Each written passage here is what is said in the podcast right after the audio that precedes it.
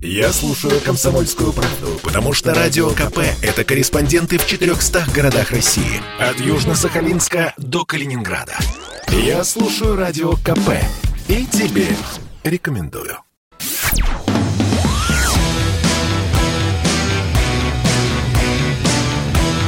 «Война и мир» — программа, которая останавливает войны и добивается мира во всем мире.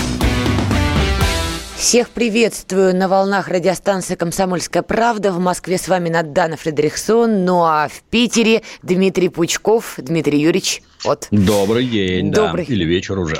Ну, вечер, и не уверена, что все-таки добрый, потому что день сегодня такой, Дмитрий Юрьевич, сами знаете. Во-первых, вот эти погодные аномалии, но это ладно. Как вы знаете, в Пермском госуниверситете произошла стрельба, шутинг, как сейчас уже принято говорить. Значит, 18-летний Тимур Бекмансуров, студент первого курса юридического факультета по специальности судебная экспертиза, одетый во все такое красивое я не, не шучу, он прям вот оделся правильно, что называется, эстетически, пришел и стал стрелять в людей. В результате вот на данном этапе 24 пострадавших, шестеро погибших. Поправьте меня, если данные обновились. То, что я видела, вот пока такая печальная статистика. Причем в очередной раз, друзья, не первый шутинг, мягко говоря, не первый. И опять фигурирует вот это вот гладкоствольное ружье турецкого производства. В данном случае был калибр 12,76. А напомню, это ружье у него было легально. Он получил его в мае 2021 года. Ну, Дмитрий Юрьевич, тут понятно, можно рассуждать доколе, как до такой жизни докатились. Я хотела бы вам задать первый вопрос, который мне кажется наиболее важным. Скажите, вот правила поведения жертв в такой ситуации. Как надо Раз, себя вести? разбегаться. Как обычно, разбегаться. Не можете разбежаться, баррикадируйтесь в помещениях, чтобы не мог туда зайти. Ну, либо бежать, либо баррикадировать. Я ролик смотрел, там какие-то люди, ну, молодые люди, студенты, видимо, из окна выбирались, прыгали на землю, там где-то, наверное, два с половиной этажа. Кто-то удачно, кто-то неудачно. То есть, там часть жертв, видимо, пострадала от прыжков, но лучше поломать ногу, чем распрощаться с жизнью. Это Бежать и бесспорно. прятаться. Это бесспорно.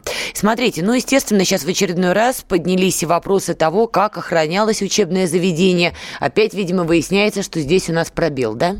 Да никак не охранялось. Ну как, вы же понимаете, что любое учреждение в крепость невозможно превратить. Это в первую очередь деньги. Государство за такое платить не будет. Сотрудников полиции в каждую школу и в каждый университет не посадишь. То есть там некая, по всей видимости, частная охрана. Вооружена ли эта частная охрана? Если вооружена, она имеет ли право подобного персонажа утихомирить? Ну, я Всё- думаю, да. Когда ты видишь такую картину, хотя бы, извините, по коленным чашечкам, да?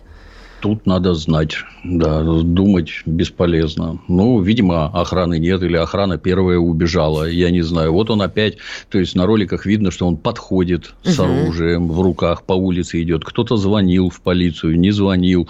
Но это дело-то вообще, собственно говоря, минуты никакая полиция приехать не успеет.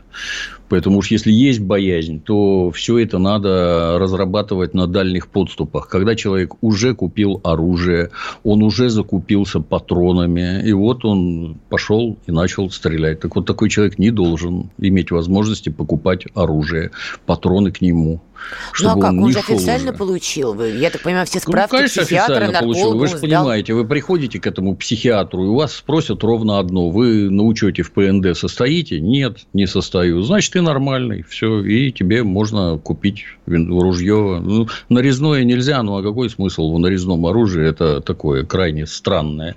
Вот патроны, вот в ни- это охотничье ружье, в них картечь. Стреляют в упор в помещениях. Ну, и вот результат. Это еще странно, что так мало жертв. Ну, звучит есть тут- чудовищно, конечно, но Ну, я понимаю, о чем вы говорите. А, смотрите, получается, что ужесточение разрешений на получение оружия, об этом много было разговоров, но получается, это не работает. Ну вот, пожалуйста, очередной шутинг. Ну, конечно, не работает. Вы же понимаете, а, ну, хорошо, а если бы он, э, там какое-то уже его воззвание, послание, там, начиная от Собчак и кончая всеми остальными, уже распространили Да. через Телеграм, ну, замечательно. А вот если он купит машину и на этой машине влетит в толпу, ужесточить выдачу прав, ну, странно как-то звучит. Он еще массу, не буду углубляться, еще массу пакостей с совершенно бытовыми предметами может организовать. Если он решил подохнуть, то есть ему не жалко, что его убьют, а вероятность такого не исключена, и именно так, если я понимаю, и случилось. Я с утра дальше не смотрел. Ну, вот, самоубийца уносит чужие жизни. Это издалека надо смотреть, да. То есть, есть у него там какой-то аккаунт в, во ВКонтакте, да, который заблоки... был, был, заблокировали. Да. Ну, может, он там что-нибудь пишет такое подозрительное. Ну, он там что-то писал. Мы опять, видимо, упираемся с вами вот в разговоры о равнодушии окружения, что можно было бы заметить какие-то странные вещи. Но вот девушка, которая с ним училась в одной школе, она вот сейчас рассказывает, да, он увлекался стрельбой, поэтому, когда его увидели в таком облачении, вот в специальных таких бы шузах, глазах, но никто угу. ничего не подумал, ну, как человек увлекает стрельбой, да, соответствующая одежда. Пока он не достал это самое ружье и не стал уже палить по живым людям. Еще такой важный момент, как мы знаем, его обезвредил а, полицейский младший лейтенант Константин Калинин. Его а, коллега, старший лейтенант Владимир Макаров, как раз обеспечивал эвакуацию людей, а Калинин, я так понимаю, вошел в здание, ну и в конечном счете обезвредил, ранил а, угу. а, Бек Мансурова и в итоге потом стал оказывать ему медицинскую помощь. Но у меня возникает вопрос. Я отдаю должное героизму Калинина, но, Дмитрий Юрьевич, а он действовал вообще по правилам? Одному заходить в здание, где неизвестно, сколько стрелков. Он не знал на тот момент, их один или десять.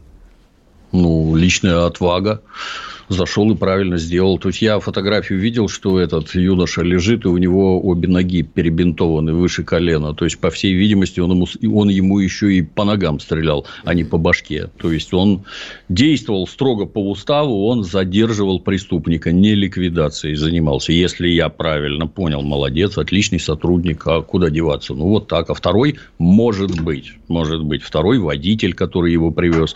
Водитель не имеет права от машины уходить. Он должен сидеть и ждать. Поправьте меня, вы, конечно, в этом более опытный, да, но просто вот у меня такая логика гражданского, что называется. Должна быть инструкция по ведению полицейского в такой ситуации. Одному заходить с пистолетом Макарова в здание, где ты не знаешь, сколько вооруженных людей и чем они вооружены, но это можно сделать хуже. А если, не дай бог, они тебя убьют, заберут твое оружие, заберут твою форму и уже под видом полицейского продолжат хождение брожения, извините, по зданию, вводя в заблуждение людей, которые, о, видели форму, вы выбежали, а это уже, извините, преступники. А людей-то кто спасать будет? Кто пресечет вот это массовое убийство? Вызывается подкрепление, вызывается ну, ОМОН, пока оно приедет, а если группа. Он еще, а если он еще 10 человек успеет убить, специальная Верно. группа? Ну, молодец, ворвался, все правильно сделал, опасность ликвидировал. Молодец. Ну, а вам не кажется, что повезло, что... Ну, это вам не кажется, все-таки повезло? Ну, всякое в жизни бывает. Мог споткнуться и сломать ногу, и тогда бы не повезло. А тут все получилось так, как надо. Молодец, сотрудник, молодец. Ну, да, сейчас и МВД сделали уже заявление о том, что эти сотрудники поступили правильно, но я так понимаю, что все-таки есть специальная инструкция. Я рада, я очень рада, что его действия привели к тому, что было меньше жертв, чем их могло бы быть, но все-таки риск того, что ему не повезло бы этому полицейскому, и что, возможно, бы этот шутер его бы подстрелил, не дай бог, забрал ну, бы его еще оружие, понимаете? Ну, это, это рискованная служба, она, да, она рискованная, да, вот там происходит вот такое. Вот у меня товарищ на станции метро ходил вдоль так сказать, прибывающего поезда. Неправильно ходил, слишком близко к поезду. В уставе написано, что близко ходить нельзя. Ну, и к следующему прибывающему поезду его какой-то пьяный притаившийся за столбом в арке, выбежал и столкнул под поезд. А падающий товарищ еще инстинктивно вцепился в гражданина, падая. И они вдвоем полетели прямо вот под поезд на рельсы. Ударил поезд, отлетели, гражданин погиб. Сотрудник остался жив. Ну, алкоголик этот побежал вверх по эскалатору, он его выбрался оттуда, догнал его. Ну, как? Ну, вот всякое на службе бывает. Ко всем подобным вещам надо быть готовым. Может, дурак, может, пьяный, может, ненавидит милицию там после отсидки, может, еще чего-то там случилось. Всякое бывает. Вот это опасная служба. Опасная. Нет, это, это бесспорно, эта служба опасна. Мы с вами много раз говорили о том, что неприемлемо, когда используются медиатехнологии, которые нацелены на то, чтобы вот образ полицейского а, не довести до уровня не человека. Это категорически неправильно, учитывая ту работу, которую эти ребята исполняют выполняют. Сейчас, естественно, как мы все понимаем, в очередной раз общественная дискуссия, как с этим быть. Я понимаю ваш такой в этом смысле пессимизм, и от шутинга, казалось бы, уже действительно нет никакой защиты. Бесконечно выслушивать во всем виноваты компьютерные игры. Ну, простите, были шутинги, не связанные с компьютерными играми, и были люди-геймеры, которые не занимались шутингом, поэтому бесконечно эти разговоры, это просто, я не знаю, хождение в народ. Мне вот кажется, здесь рука капитализма может помочь. Я посмотрела, сколько стоит вот это гладкоствольное ружье, из которого вот этот вот персонаж открыл пальбу. А 36 тысяч. Это немалые деньги, но это не астрономическая сумма. И эту сумму Астрономическая может... сумма не спасет тоже. Не вот спасет. Если будет стоить по 500 тысяч или там по 300 Хорошо. тысяч. Хорошо, а если папа купил? У папы в сейфе все как положено в сейфе стоит, а сын знает, где лежат ключи. Вот он открыл, взял за 500 тысяч и пошел проделал Так то же самое. Количество-то Папе меньше будет.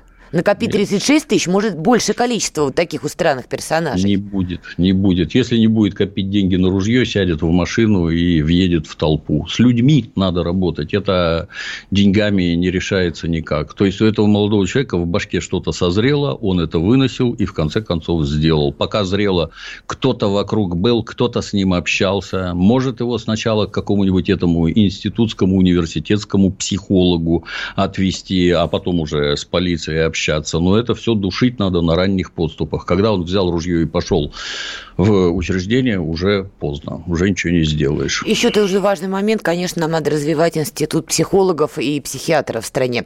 Продолжим после короткой паузы.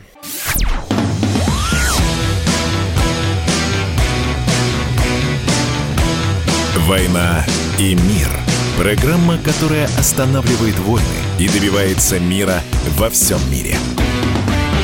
И мы продолжаем. В Москве для вас работает Надана Фредериксон. Ну а в Питере не то чтобы работает, а с душой Дмитрий Пучков. Дмитрий Юрьевич. Добрый первой... вечер, да. Добрый. В первой части как-то неловко было. Сейчас не могу не спросить, что это на вас такое красивое надето в стиле Хари Кришна, Хари Рама?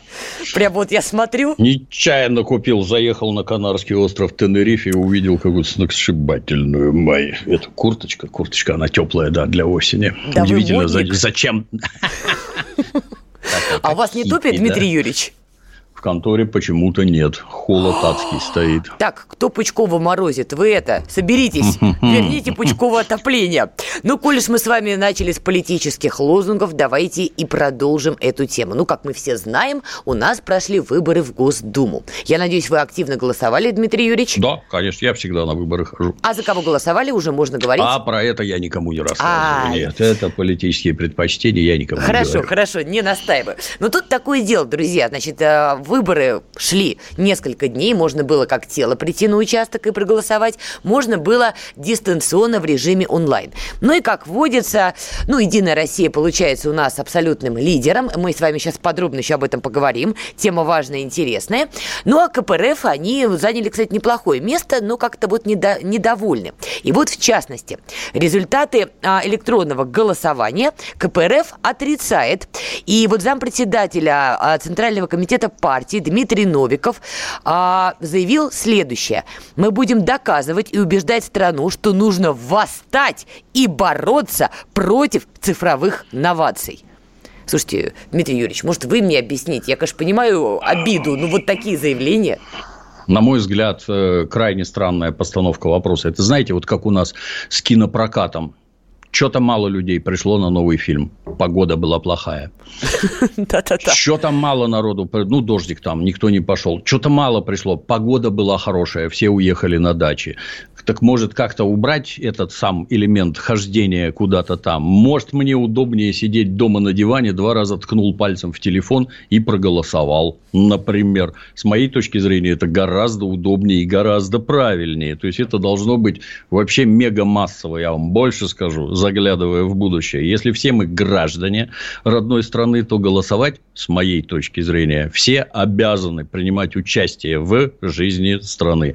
В многих цивилизованных странах странах граждан за то, что они отказываются голосовать, лишают самых разнообразных прав для начала, а в некоторых так и штрафы берут за то, что вы не голосуете. Ну, так вот и тут вот у многих из нас стоят всякие эти онлайновые банки, например, да, как он там, банк-клиент называется.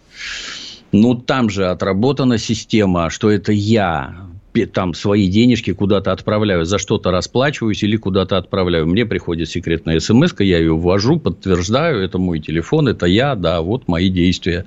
Там это прекрасно работает. Я очень давно не слышал, чтобы у кого-то со счетов чего-то воровали. Только представляясь службой безопасности Да-да-да. банка, там человека можно как-то надурить. Здесь-то в чем проблема? Если это правильно верифицируется, то есть подтверждается, то почему нет-то? На мой взгляд, это радикально увеличит количество голосующих. Что, как правило, это происходит на выходных, люди едут на дачу, еще куда-то там отдыхают и не хотят идти. А если два раза ткнуть пальцем в телефон, какие сложности? Наоборот, это увеличит количество голосующих. Ну, вот мы с вами и... люди прогрессивные, вы даже вот э, выглядите моложе, чем я сейчас в этой прекрасной куртке, понимаете? Это я тут как бабулька сижу в скучных цветах. Но вот АКПРФ, понимаете, у нас живет с вами вот в том самом столетии, когда когда-то вот была Великая революция. И сегодня, вы не поверите, Дмитрий Юрьевич, они вот по старинке решили людей на улицу вывести, а в частности, ни много ни мало, на Пушкинскую площадь. Давайте подключим а, нашего коллегу Ивана Макеева. Он сейчас на Пушкинской площади наблюдает за всем этим. Вань, привет. Привет, коллеги, добрый вечер. Да, вот ну, я так понимаю, вот здесь... на заднем фоне Рашкин кричит чего-то надрывисто, да? Э, нет, сейчас это не Рашкин, это уже другой спикер. Рашкин уже выступил. Э. Что происходит? Чего требуют? О чем говорят? Сколько людей? Ваня, рассказывай. Э, порядка 200-300 человек, при этом очень много журналистов в жилетках пресса. Полиция стоит вся в стороне, не вмешивается, наблюдает издалека. Требования как обычно, долой власть жуликов и воров. Э, вот, собственно, они сейчас на фоне это скандируют. Э, ничего нового. Скажи, пожалуйста, что это за люди, которые пришли, вот так если окинуть толпу взглядом? Это молодые, это постарше, это примерно кто там, работяги, студенты? А, и те, и те присутствуют. То есть здесь есть и явные пенсионеры, и э, в то же время э, молодые лица видны. Э, то есть э, самый разный такой состав возрастной. Э, кого больше сказать э, не могу. Э, наверное, все-таки э, люди 35 плюс преобладают. Солирует Рашкин или там из Юганов прибыл? Нет, Зюганова нет, э, здесь э, только московский э, штаб. А что Рашкин-то кричал? Понимаю. Вот не могу не спросить, интересно. А, Рашкин э, точно так же призывал э, долой власть, э, несогласие с э, итогами выборов, э, призывал в субботу прийти на митинг, э, который они собираются здесь же, на Пушкинской площади, организовать. Правда, насколько я знаю, московские власти не согласовали ни сегодняшние э, действия, ни э, любые другие дни из-за эпидемиологической обстановки. Стоит заметить, что господин Рашкин, в отличие от большинства людей на площади, без маски. Ну, а, кстати, Вань, согласись, это его какое-то удивительное кредо в эпоху пандемии бегать на массовых мероприятиях, еще и незаконных, без маски. Не первый раз, кстати, Рашкина да. на этом ловит. Да. А скажи, пожалуйста, При толпа... Том, что он да. сам переболел ковидом. Да, скажи, да. а как толпа реагирует вот на все эти лозунги, вот это вот «долой, не долой», толпа да. как? Заводится? Сейчас потихоньку начинает заводиться, особенно э, по правую руку вот от э, спикеров начинаются э, какие-то руки в воздух там, да, да, мы согласны, да. Ну, то есть аплодисменты, ликование такое всеобщее. Профессиональные Правда, крикушники, ликование. профессиональные хлопушки там бегают по толпе или провокаторы? Заметил? Пока нет, пока, пока выступают только вот э, коммунисты. То есть э, пока провокаторов ничего этого нету. Понятно, Вань, спасибо огромное. Будем на связи. Ты звони, если там чего начнется, обязательно прям в эфир выведем. Спасибо большое. Иван Макеев был с нами на прямой связи. Дмитрий Юрьевич, вот прям передаю вам микрофон по глазам. Вижу много мыслей. Ну, оно ж ни о чем. Это типа как говорится, я за любой кипиш, кроме голодовки. Ну, что это такое? Вот показать всем, что ты не согласен, ну, показал. Вывести людей на улицы, ну, 200 человек – это ни о чем. Это даже не тысяча, так сказать, условно. А надо гораздо больше.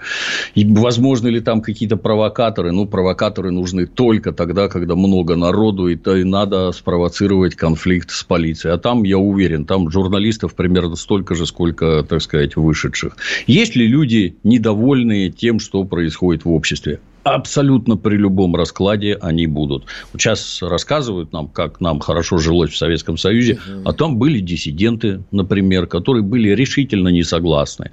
И, и вот у нас теперь демократия. Все довольны? Нет, есть масса людей, которые не согласны. Ну, если что-то устраивать по-большому, вокруг нас масса примеров. Огромные толпы народу выгоняются, провоцируются конфликты с полицией, именно провоцируются подготовленными боевиками.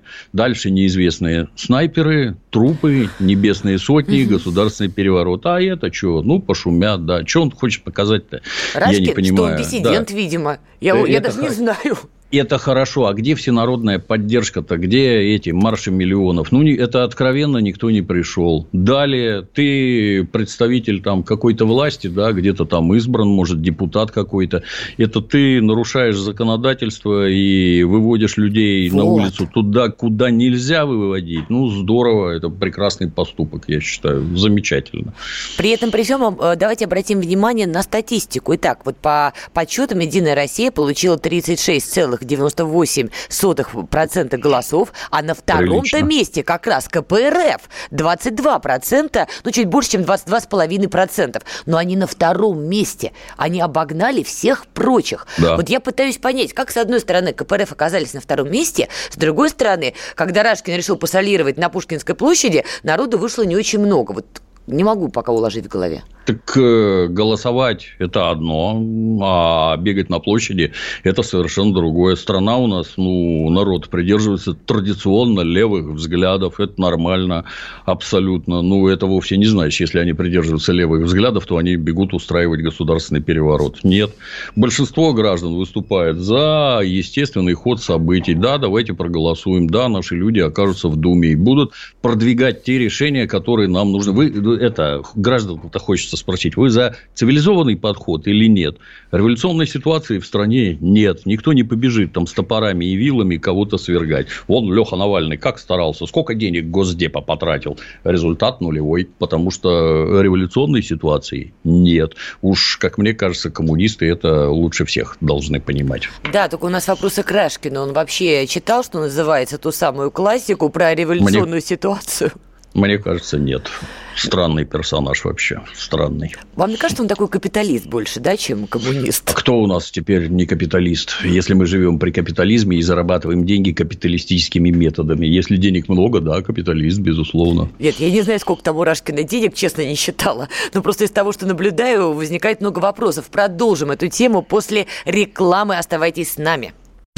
В семье и без меня, как говорится. Но, тем не менее, я вот э, олицетворяю собой, ну пусть кривенько, но образ будущего России. Единственный человек, который может зажигательно рассказывать про банковский сектор и потребительскую корзину – рок-звезда от мира экономики Никита Кричевский. Плачу за всех! Он разбирается в мировых трендах, строит прогнозы и знает, что надо делать. Не слушайте вы людей, которые выучили несколько экономических э, фраз, терминов, и теперь ими щеголяют направо и налево.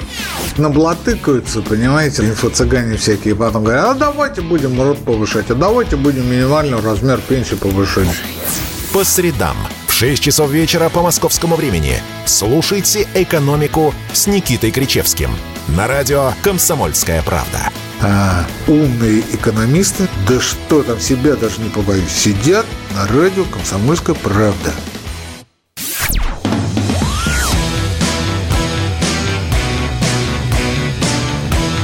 «Война и мир» – программа, которая останавливает войны и добивается мира во всем мире – Мы снова с вами. В Москве для вас работает Надана Фредериксона, в Питере Дмитрий Пучков.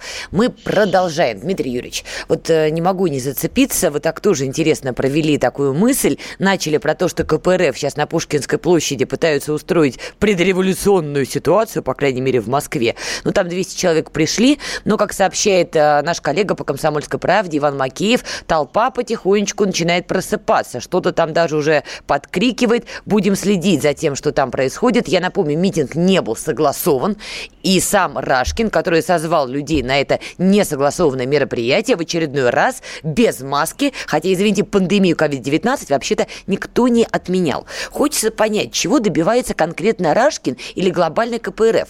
Вот, Дмитрий Юрьевич, вам не кажется, что вообще уже разница между КПРФ и навальнистами, но ее трудно уже найти?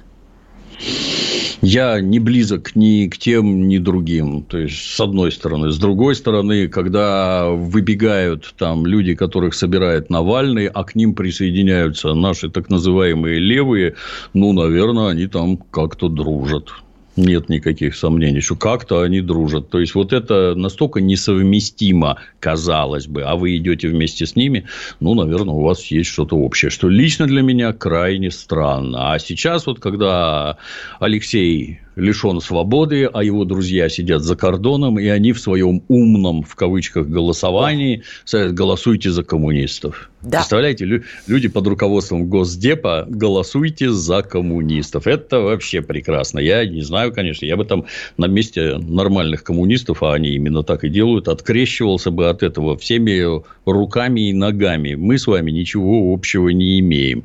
А тут вдруг какое-то общение. Я в растерянности. Какие-то это не те коммунисты. Ну, и тут мне не кажется, что это с благословения, так сказать, высшей власти КПРФ. Мне не кажется. Я считаю, что это этот Рашкин что, в самоволку само... ушел? Самостоятельно, да. Он достаточно умен для того, чтобы действовать самостоятельно. Вот такое. Ну, кстати, даже вот э, известный э, и в шоу-бизнесе, и шире Михаил Козырев вот за несколько дней до начала голосования у себя на странице на Facebook писал возмущенный пост. Я напомню, Миша Козырев а, поддерживал Алексея Навального именно как политического деятеля, он его считывал именно таковым. И вот Козырев написал, как, вот, Алексей Навальный, вот такой прямо политик. И теперь проект «Умное голосование», пишет Козырев, предлагает мне голосовать за КПРФ. То есть даже Козырев не очень понял, что происходит. И тусовочка Навального не вся поняла. Как вы думаете, вот эта коллаборация, она вот сиюминутная или что? Госдеп добрался до Рашкина. Ну, хоть какое-то объяснение должно быть. У меня такое чувство, что эти участники этого умного голосования, они вообще не читают, о чем это. То есть, задача умного голосования, в моем понимании, это сократить количество мест, которые занимает в Думе Единая Россия. Да, вот такая задача нее. стоит. Да, вот против нее. А, как говорится, на войне и в любви все средства хороши. Дети в силу возраста и отсутствия жизненного опыта, они вообще не понимают, что вокруг них происходит и как. То есть, если есть партия, а вот это вот тех, кто собирается вокруг Алексея Навального, это, в общем-то, партия, по большому счету, без партбилетов, но это партия.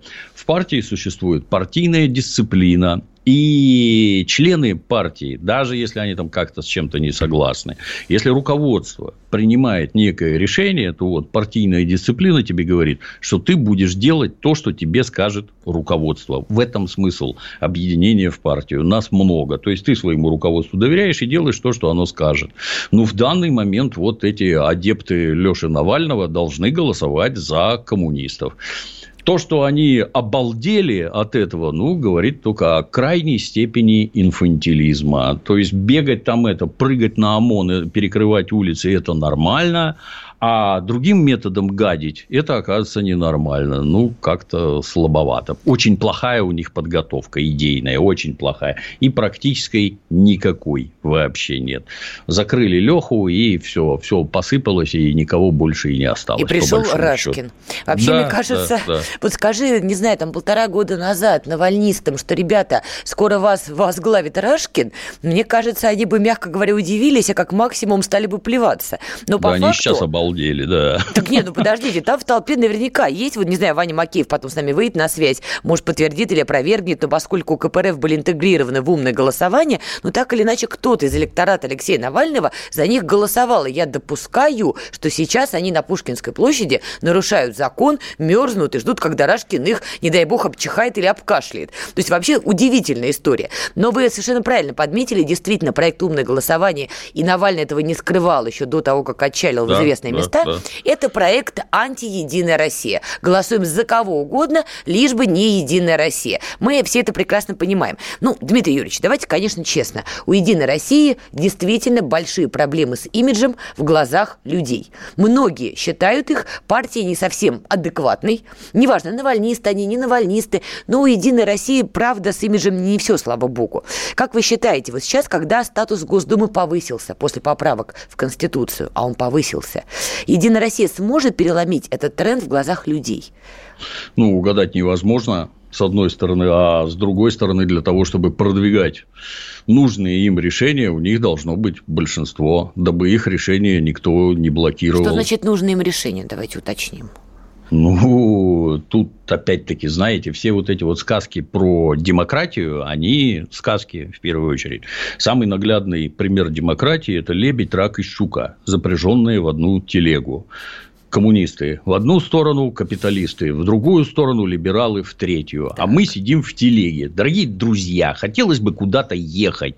Давайте коня запряжем, чтобы он телегу вез. Не надо нам ни лебедей, ни щук, ни раков. Никого не а надо. А кто конем будет управлять, Дмитрий Юрьевич, в вашей а метафоре? Тут, а тут вот, вот как у нас получается. Вот если конь это у нас единая Россия, вот так получается, это не потому, что я пылаю горячей любовью, вот так получается, ну, давайте, да, вот они взялись за дело, давайте, делайте. Так кто конем вот. управляет? Все-таки в вашей метафоре. Кто всадник, кто наездник? Всем рекомендую теорию государства и права изучать. Все поймут, что такое президентские республики и прочее, и прочее. А может быть, если это... это народный выбор, вот тут как ни крути, понимаете, если они получили большинство голосов, ну, значит, вот столько граждан за них проголосовали. Я далек от всяких этих там рассказов, там какие-то вбросы здесь, еще чего-то там. У нас система голосования отлажена, мое почтение. Они в себе уверены, они уверены, что за них проголосуют и за них голосуют. Ну, и вот получилось получилось вот так. Это выбор народа, как ни крути. То, что я, вот. кстати говоря, наблюдала, тоже интересная тенденция. У нас же голосование велось и по партийным спискам, угу. и а, одномандатники. И вот очень часто в ходе этого голосования, я не могу сказать, что я прям следила везде, но то, что вот мне бросилось в глаза, я видела хороший пример, когда голосуют не за представителя партии, а за конкретного человека. Да, так уж получилось, что он связан с Единой Россией. Но люди, голосуя, голосовали не за вот эту партию, а за конкретного человека, там Иванов Иван Иванович. И то, что Единая Россия стала привлекать, ну, медийных, популярных лиц, это, с одной стороны, хорошо. А с другой стороны, вот лично вам, как кажется, когда в Госдуму проходят, скажем так, не юристы, а, я не знаю, актеры, журналисты, спортсмены, ну, это же не совсем правильная история. Я резко отрицательно к этому отношусь. Резко отрицательно. То есть, при всем уважении к актерам, спортсменам, певцам, глубоко уважаем талантливые творцы, никаких этих самых. Но если вы законотворческий орган, то мне непонятно, а что вы там без юридического образования вообще делаете? Вы с этими законами когда-нибудь работали? Вы понимаете, что там должно быть написано для начала? Вы понимаете, как это потом будет работать? Если нет, ну, я не совсем понимаю, что вы там делаете. Ну, пара-тройка для... Ну, за них решат, этого... Дмитрий Юрьевич. Блин, ну, пара-тройка, повторюсь, это нормально. Но когда их много, ну, зачем это? Для чего? Я бы туда вообще без дипломов не пускал категорически. Так а вот... то, что, то, что за них голосуют, вот я вчера слышал, не знаю, как там действительно по результатам, говорят, что даже э, в Хабаровском крае у Единой России все хорошо. Обращаю ваше внимание, несмотря там на съемы губернаторов там и прочее, и прочее, народ за них голосует. Может, они что-то в них видят, эти самые народы? Что-то глубинный народ усмотрел глубинное. Но, понимаете, тут опять та же ловушка. Мы конкретно сейчас про Единую Россию. С одной стороны, мы понимаем, что у партии имидж, ну, так уж получилось, не очень. И без Алексея Навального у людей было много вопросов конкретно к этой партии. Скандалы были публичные, и многие депутаты себя вели, мягко говоря, странно, как представляя эту партию. И получается как? Если Единая Россия выставляет вот таких, знаете, а, умных юристов, никому неизвестных, но в очочках, так за партию вообще не проголосуют. Тогда у Единой России есть единственный вариант. Согласен. Выставлять медийных лиц. Но я тоже с вами согласна, не очень правильно, когда в Госдуму проходят актеры, режиссеры, при всем уважении, но это как бы не их работа. И вот эта ловушка, она очень странная.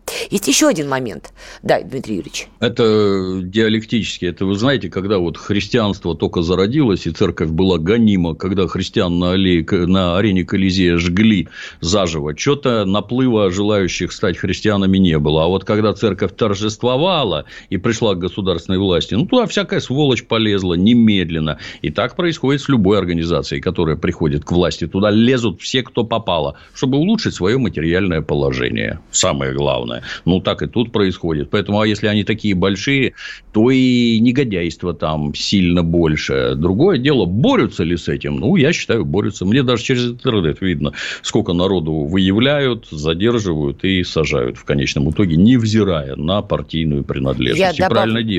Да, я просто добавлю, что речь не только о Единой России. У многих партий, ЛДПР и Справедливая Россия тоже есть проблемы с неким имиджем в глазах людей, чтобы не было ощущения, что только против Единой России. Короткая пауза. Этому миру нужен новый герой. И он у нас есть. Это Эдвард Чесноков. Здравствуйте, друзья! Мы героически продолжаем сражаться с главными угрозами современности. Мы вместе с нашими чиновниками регулярно говорим, что Россия отличается от этого бездуховного Запада тем, что возвращается к традиционным ценностям, хранит их. Русские сегодня – это самый угнетенный народ в Европе. Любите Россию, любите нашу страну. Эдвард Чесноков.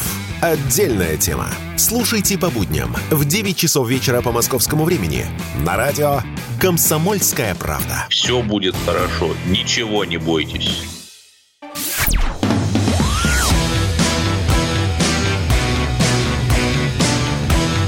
«Война и мир» – программа, которая останавливает войны и добивается мира во всем мире – мы снова с вами, Надана Фредериксон, Дмитрий Пучков. Дмитрий Юрьевич, не могу не, спро- не спросить, а о чем мечтаете вы в политическом плане? Ни о чем. Я могу мечтать только о благосостоянии окружающих. А, чтобы не было войны. Б, чтобы у всех была работа, и все тихо, спокойно жили. Вот только об этом. Ну, такое немалое на самом деле. Лучше бы пожелали да. чего-нибудь меркантильное. Это проще было бы исполнить. Мы продолжаем беседовать по поводу выборов в Государственную Думу. Так уж получилось, что очень много событий вокруг них разворачивается. Я вот еще хочу понять один момент. Мы все следили за предвыборной кампанией в том или ином виде, хотели или не хотели, но в ленту новостей это везде просачивалось. И вот, понимаете, кандидаты в ходе предвыборной кампании, слушайте, ну они были прямо рок-звездами. Они встречались с людьми, раздавали автографы, были доступны, ну, до невозможности. Но дальше история показывает, происходит странная штука. Как только кандидат становится депутатом, он исчезает. Я пытаюсь понять, это люди теряют к нему интерес или он к людям теряет интерес? Мне кажется, что он. А вот То почему есть, так? Вот с моей точки, ну, раньше понятно. То есть, там это у нас это изве, такая извечная наша болезнь, что сверху донизу у чиновничьего государственного аппарата все нормально, все приказы сверху вниз доходят. Как исполняется, это, конечно, другой вопрос. Ну, а вот где стык между властью и народом, там никакой связи нет вообще. Просто никакой. Ну, в настоящее время появился интернет, в котором, например, ну, вот меня раздражает яма на дороге, я могу написать в соответствующем месте, что меня яма раздражает. На это реагируют. Мне не нравится, что сосед свою машину ставит под окном на газоне, и за это его покарают, меры будут приняты. То есть, связь постоянно улучшается. И польза, вот она появилась, и, в общем-то, ей надо пользоваться для самих этих самых депутатов, кандидатов. Но ты ж, зачем ты туда пошел? О, отличный ну, с одной, вопрос. С одной стороны, будем о хорошем.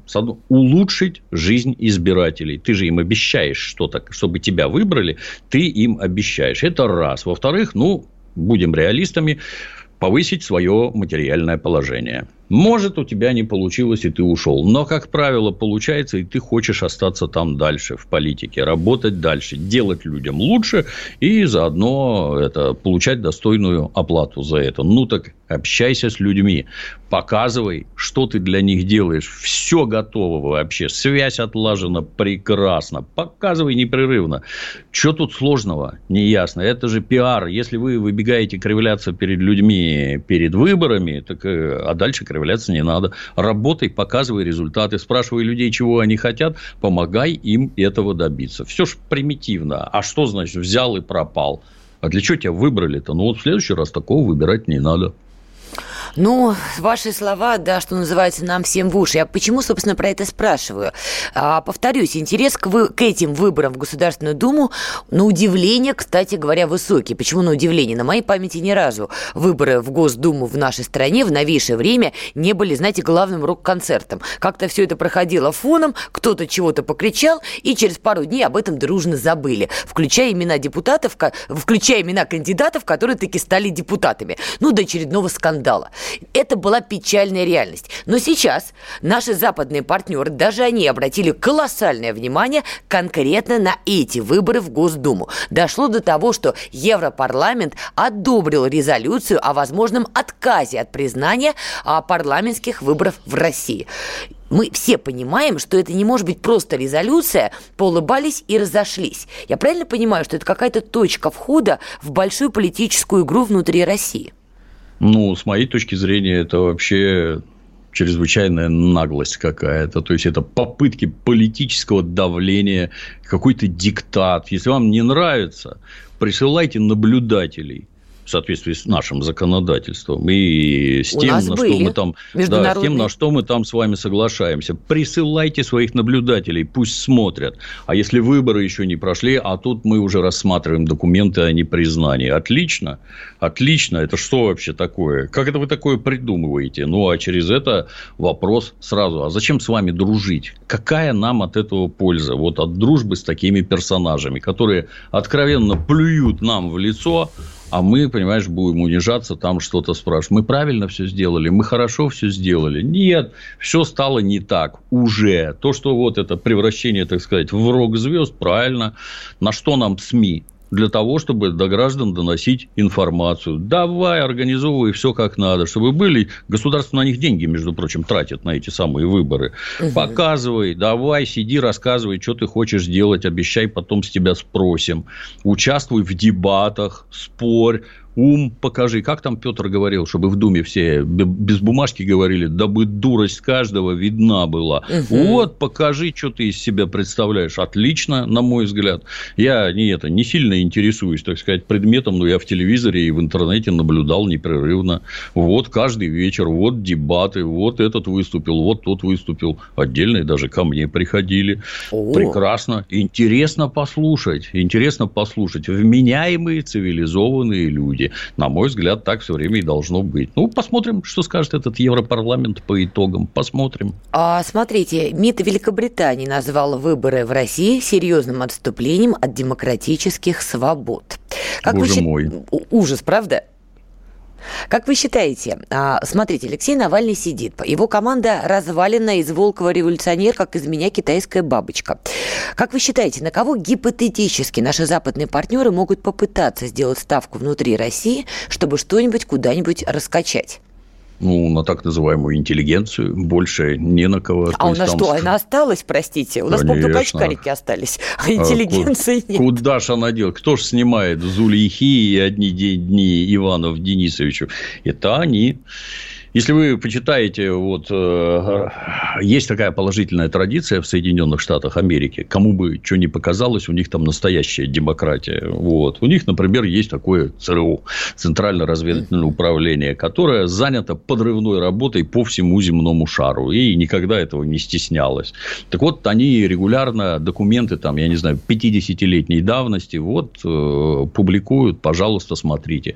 Если вы почитаете методички ЦРУ, которые там для какого-нибудь венгерского восстания, чехословацкого восстания, которые они организовывали, вы будете просто потрясены. Там слово в слово написано то, что происходит сейчас то, какие тезисы выдвигаются, кто кого должен ненавидеть, как надо раздувать национализм и прочее, какие темы продвигать, о чем не говорить слово в слово. Даже они на русском языке, кстати, есть переведены.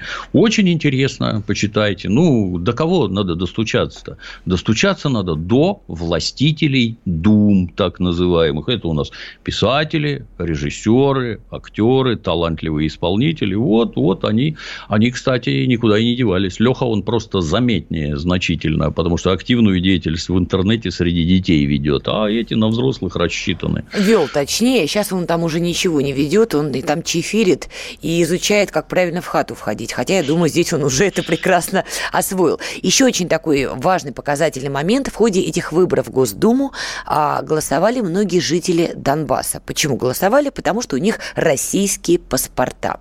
Дмитрий Юрьевич, вы историк, и вообще, мягко говоря, не глупый человек. Как вы считаете, в этом году какие-то кардинальные перемены в отношениях России и Донбасса возможны? Я лично никаких предпосылок не вижу. Может, я что-то не знаю, но я никаких предпосылок не вижу. Там как-то все очень медленно и печально происходит. Поэтому нет, не вижу. Ну, глядя на активность Украины, которая там заполошно, истерично мечется, вот только что у вас там какие-то, вы там с трубы жили 3 миллиарда там имея или сколько, а теперь через трубу ничего не пойдет по большому счету. А вот Северный поток запустили, а вот уже и вторую нитку достроили, а вот все это мимо вас, а вы там какой-то реверсный газ, они никакой реверс, естественно, не покупают, они а, отбирают из трубы у себя то, что должно идти Европу. Там гениальная схема, вот, вот гениальнейшая просто. Все прекрасно. Непонятно только, зачем это позволяли делать столько лет. Вообще непонятно, зачем позволяли.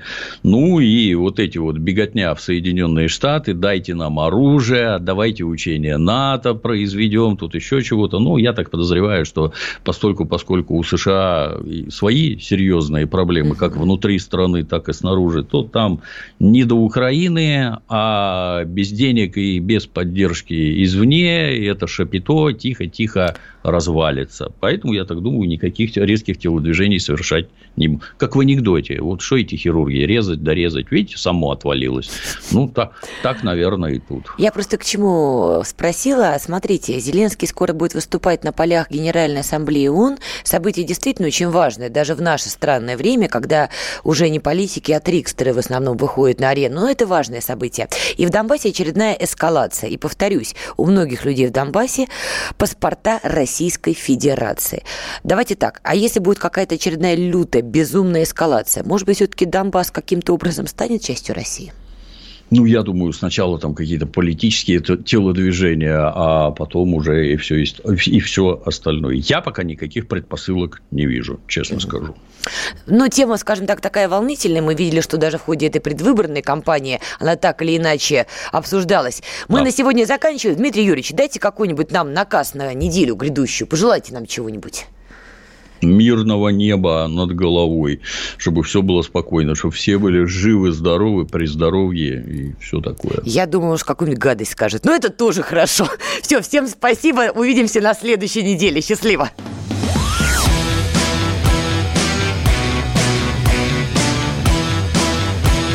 «Война и мир».